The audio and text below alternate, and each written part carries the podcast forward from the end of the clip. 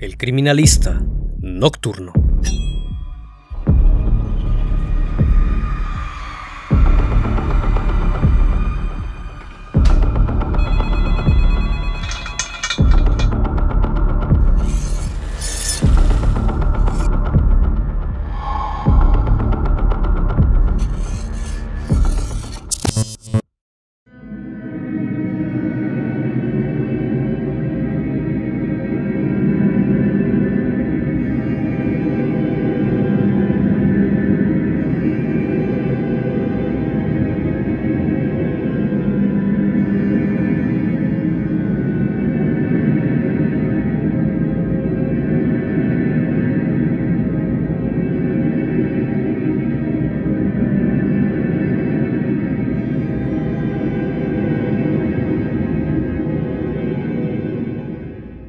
Pensamiento es libre. Cada persona tiene la capacidad de formar ideas y representarlo o no en la realidad. Lo que ocurre en nuestra mente es un secreto que solo el individuo conoce. Pero ¿qué pasa cuando un pensamiento cruza aquella línea delgada entre el bien y el mal? Cuando los pensamientos se convierten en oscuros deseos que dejan al descubierto ideas inimaginables y escabrosas. Si alguien imagina algo, pero nunca lo realiza, no es considerado una acción. No es delito pensar en gente a la que conoces. No es ilegal fantasear con cometer crímenes.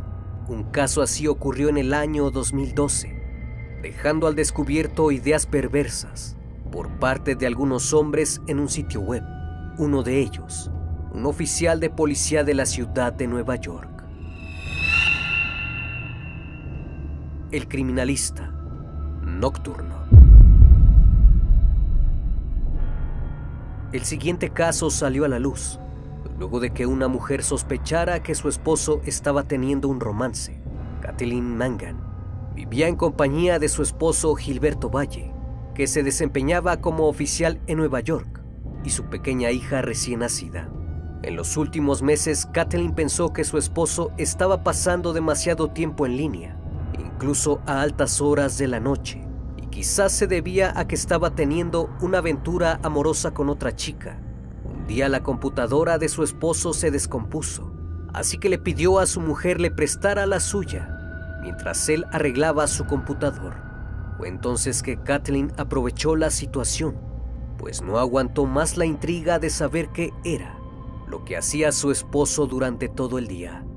Así que descargó un software espía para monitorear lo que su cónyuge hacía mientras ella no lo veía. La mujer jamás imaginó lo que estaba a punto de encontrar.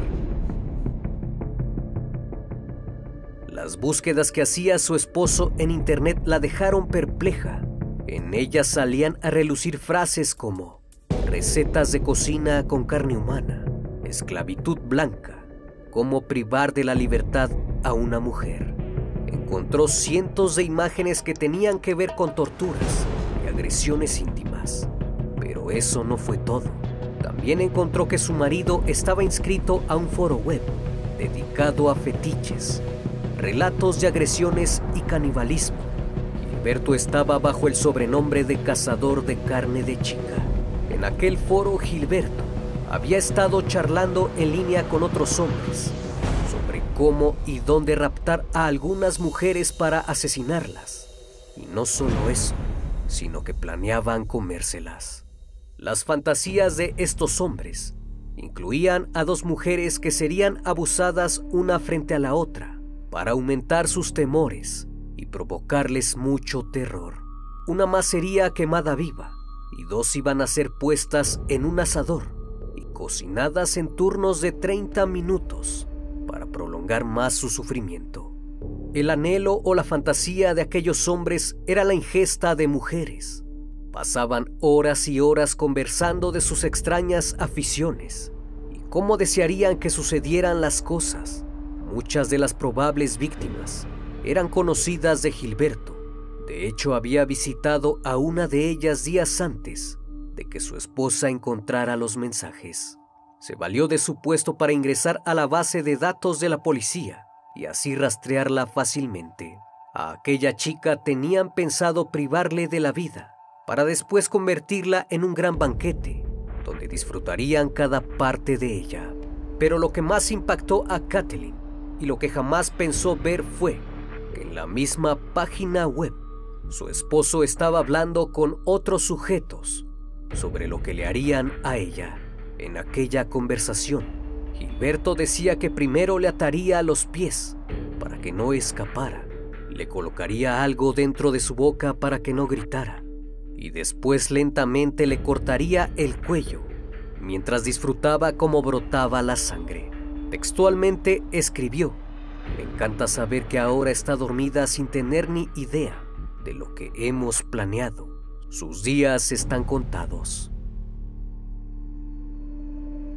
Uno de los sujetos le preguntó a Valle si después comería partes de su esposa, y él le respondió que debía estar exquisita.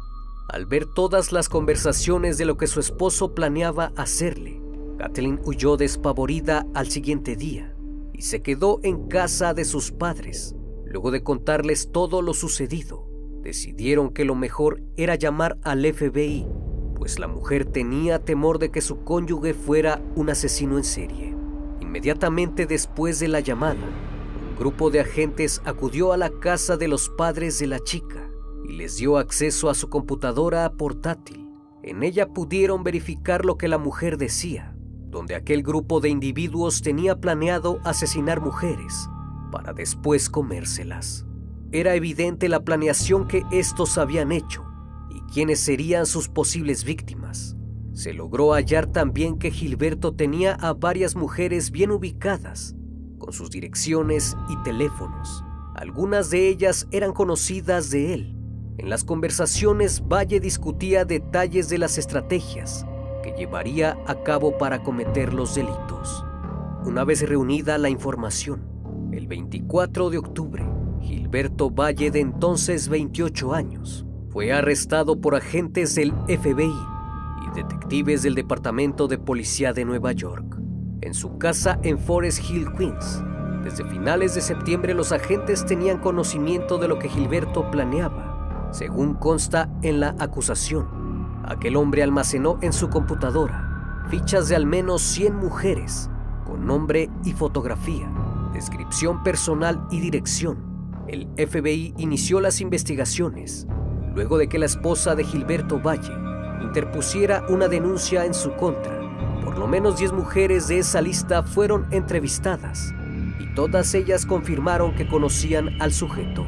Si bien todo había comenzado siendo una fantasía, Valle había dado el siguiente paso, dándose a la tarea de localizar a sus víctimas, vigilándolas en su casa y sus lugares de trabajo para poder llevar a cabo su plan.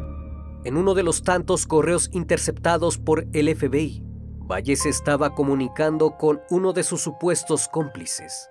Aquel sujeto le preguntó a Gilberto que cómo estuvo su comida a lo que él respondió que se reuniría con ella el domingo.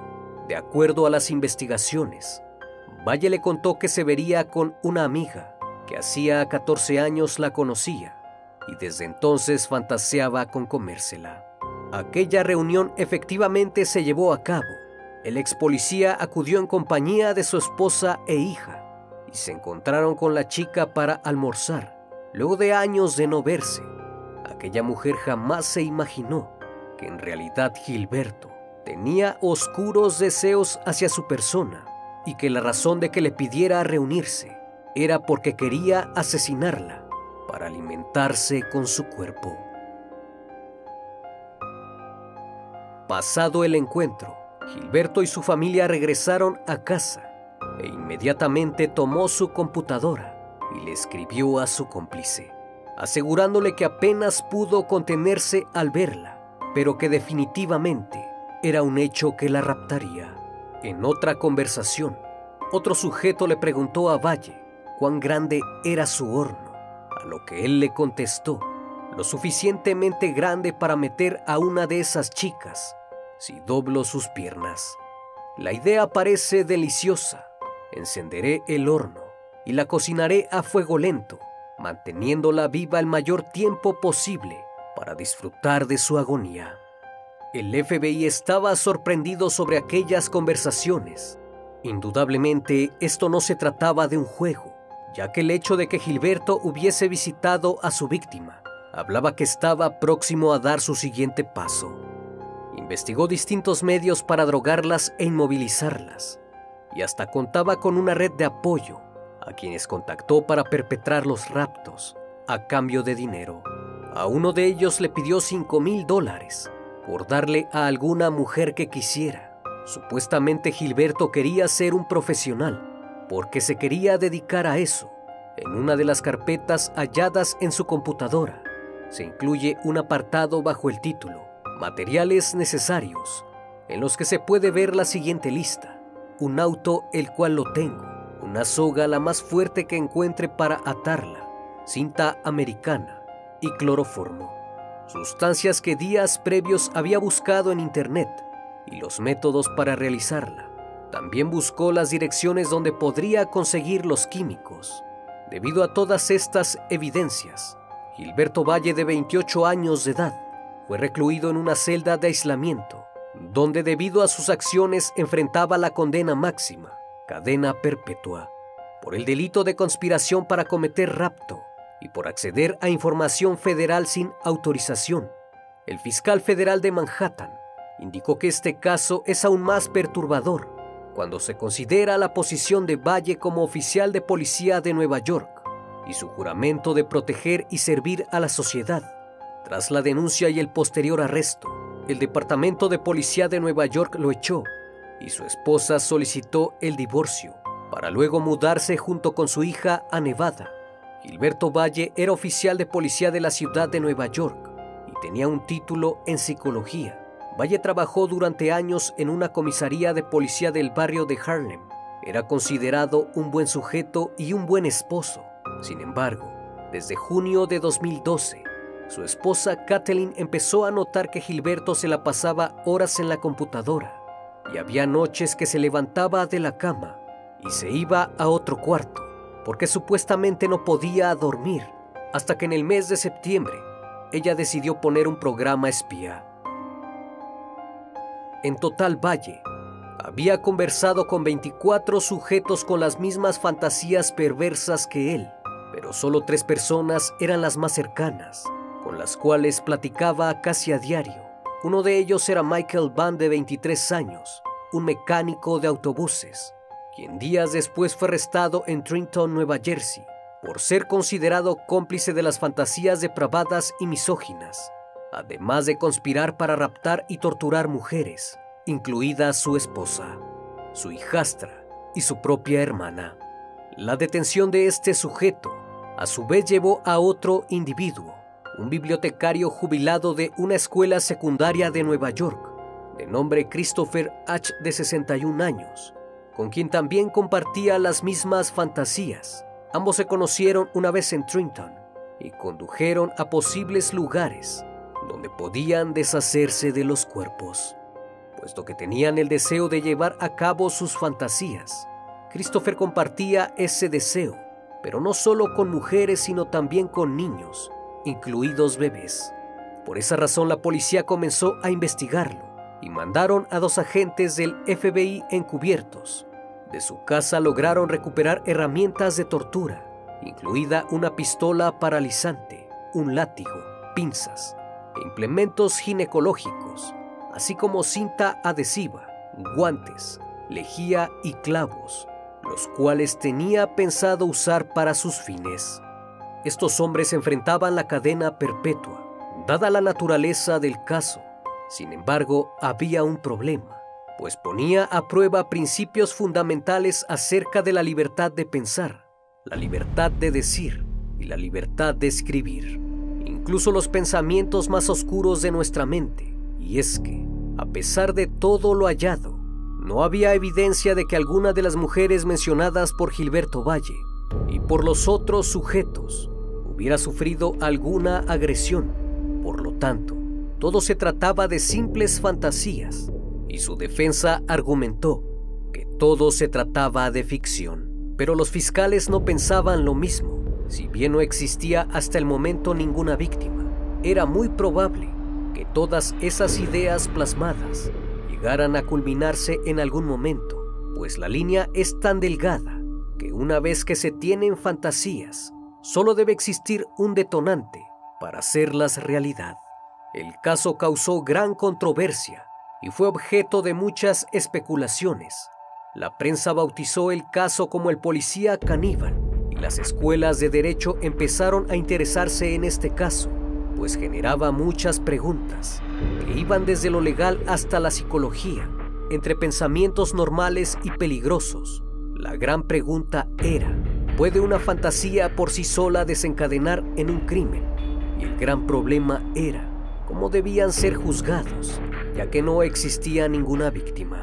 Si bien estos sujetos fantaseaban con hacer, jamás llevaron a la acción su plan, únicamente conspiraron, pues según ellos, imaginar esas situaciones los llevaba a un estado placentero. El jurado tenía discrepancias entre lo dicho, pues a su modo de ver las cosas, estos individuos eran unos criminales en potencia, que debían ser encarcelados antes de que culminaran su fechoría, pues conforme avanzaban con el plan, comenzaban a hacerlo poco a poco realidad, y ello lo podemos ver en el encuentro que Gilberto tuvo con su compañera. De alguna forma quería saber si era capaz de asesinarla. Por lo tanto, el delito era incipiente, que es lo que más se acerca a los delitos de pensamiento en lugares como Estados Unidos, este hace referencia a una preparación previa, en los que un acto no ha ocurrido o aún no se ha cometido, pero se tiene toda la intención de cometerlo.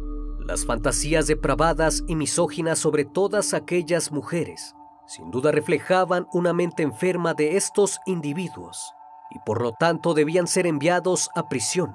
Pero la abogada de la defensa afirmó que eso no era motivo suficiente para una condena y que nadie debía ser juzgado por sus pensamientos, y que de lo único que eran culpables estos hombres era de tener pensamientos poco convencionales.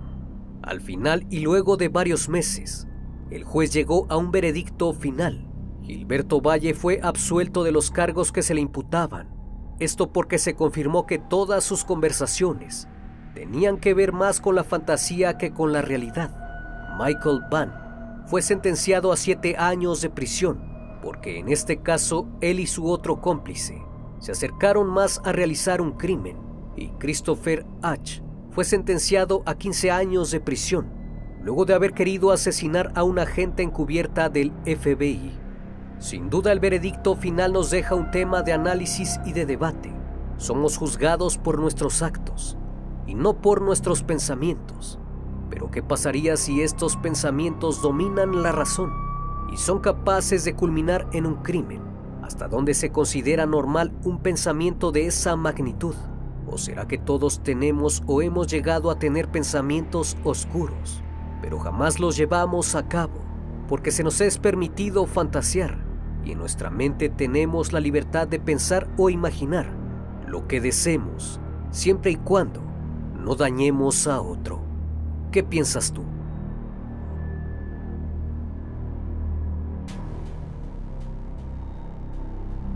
Como cada noche, estimado público, agradezco su compañía. No olvides dejar un comentario para poder ampliar más el tema y conocer los diferentes puntos de vista que tenemos en torno al caso.